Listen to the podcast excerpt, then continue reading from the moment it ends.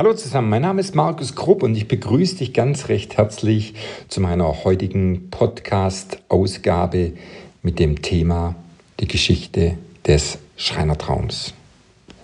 Vielleicht kennst du ja diesen Film mit Heinz Rühmann, wenn der Vater mit dem Sohne, als er als sozusagen Vater oder als Leihvater oder wie man das immer nennen möchte, dieses Lied singt, Lalelu, nur der Mann im Mond schaut zu, wenn die kleinen Kinder schlafen, drum schlaf auch du.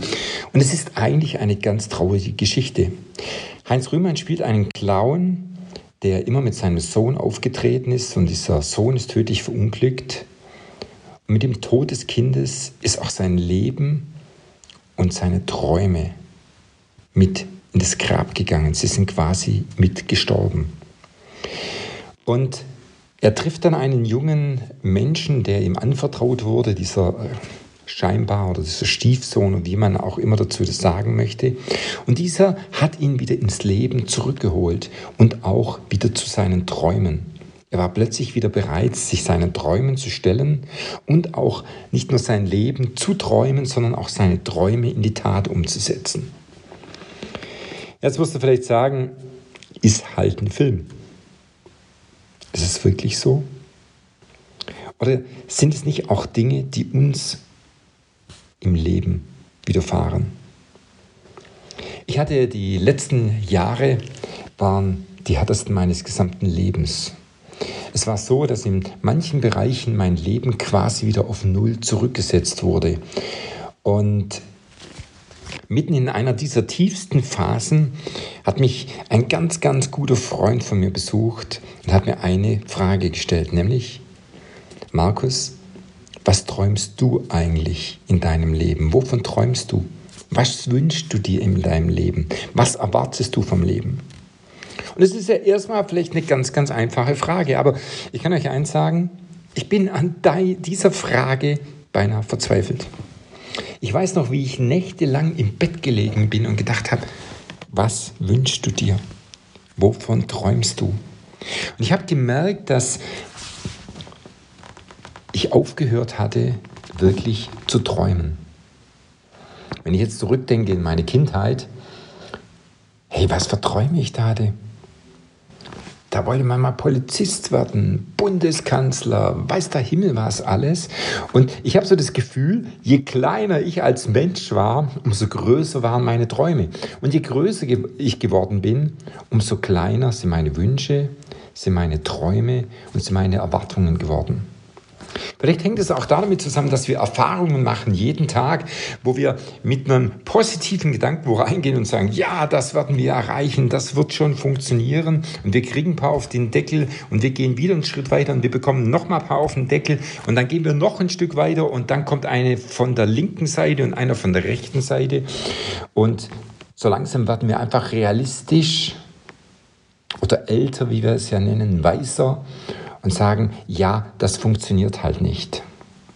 Und dann begegnen wir jemanden, der diesem, ja, das funktioniert halt nicht, gar nicht begegnet ist, sondern es einfach tut. Und siehe da, es funktioniert.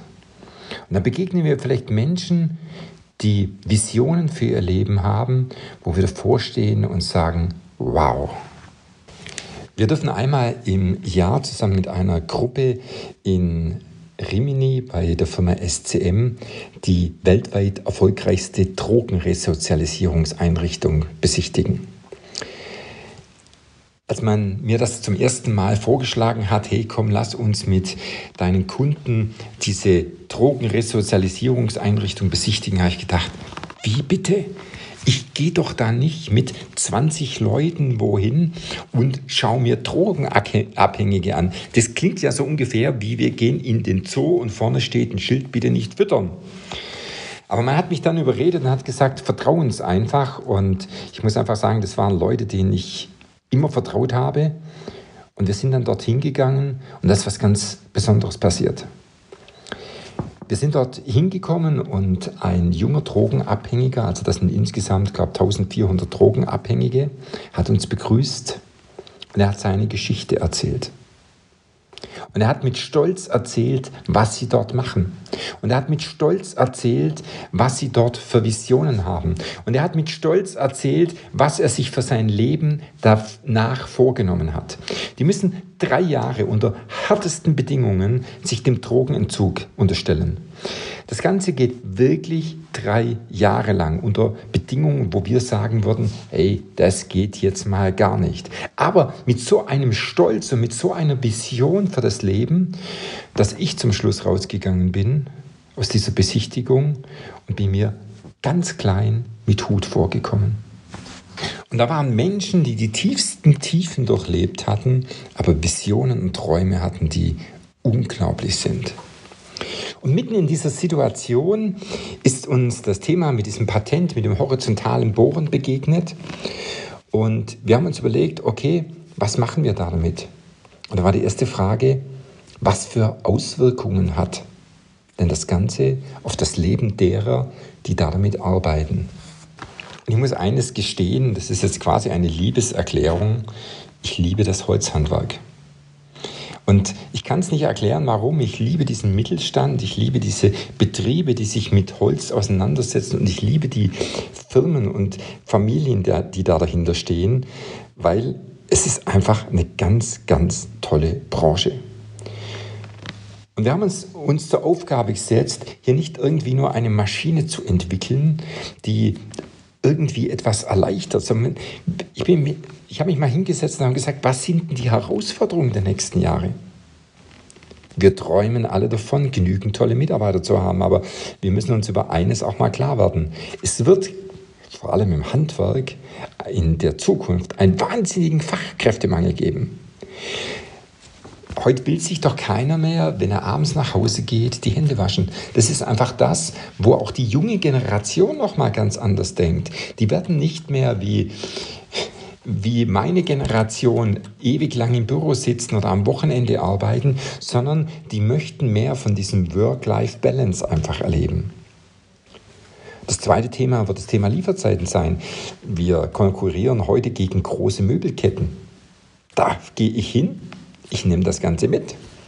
Und da wartet heute keiner mehr aufgrund von Versandhandel, was wir haben und sonstigen Themen, wochenlang auf irgendetwas, sondern sie wollen es schnell haben.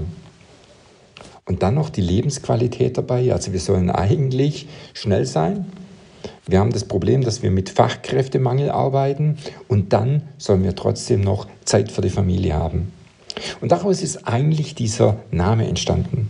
Wir haben uns zur Aufgabe gesetzt, dass die Mitarbeiter, die Guten, die wir haben, sich wirklich um wichtige Aufgaben kümmern können, dass wir die Lieferzeiten durch einen ganz einfachen, schnellen Produktionsablauf so kurz wie nur irgendwie möglich halten und dass der Inhaber, der Chef, die Führungskraft trotzdem Zeit für seine Familie hat.